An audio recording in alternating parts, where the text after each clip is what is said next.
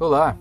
Na palavrinha de hoje a gente vai encontrar lá em Lucas, capítulo 11, a partir do versículo 33. E lá vai dizer o seguinte: olha. Ninguém acende uma lamparina para pôr num lugar escondido ou debaixo de um cesto.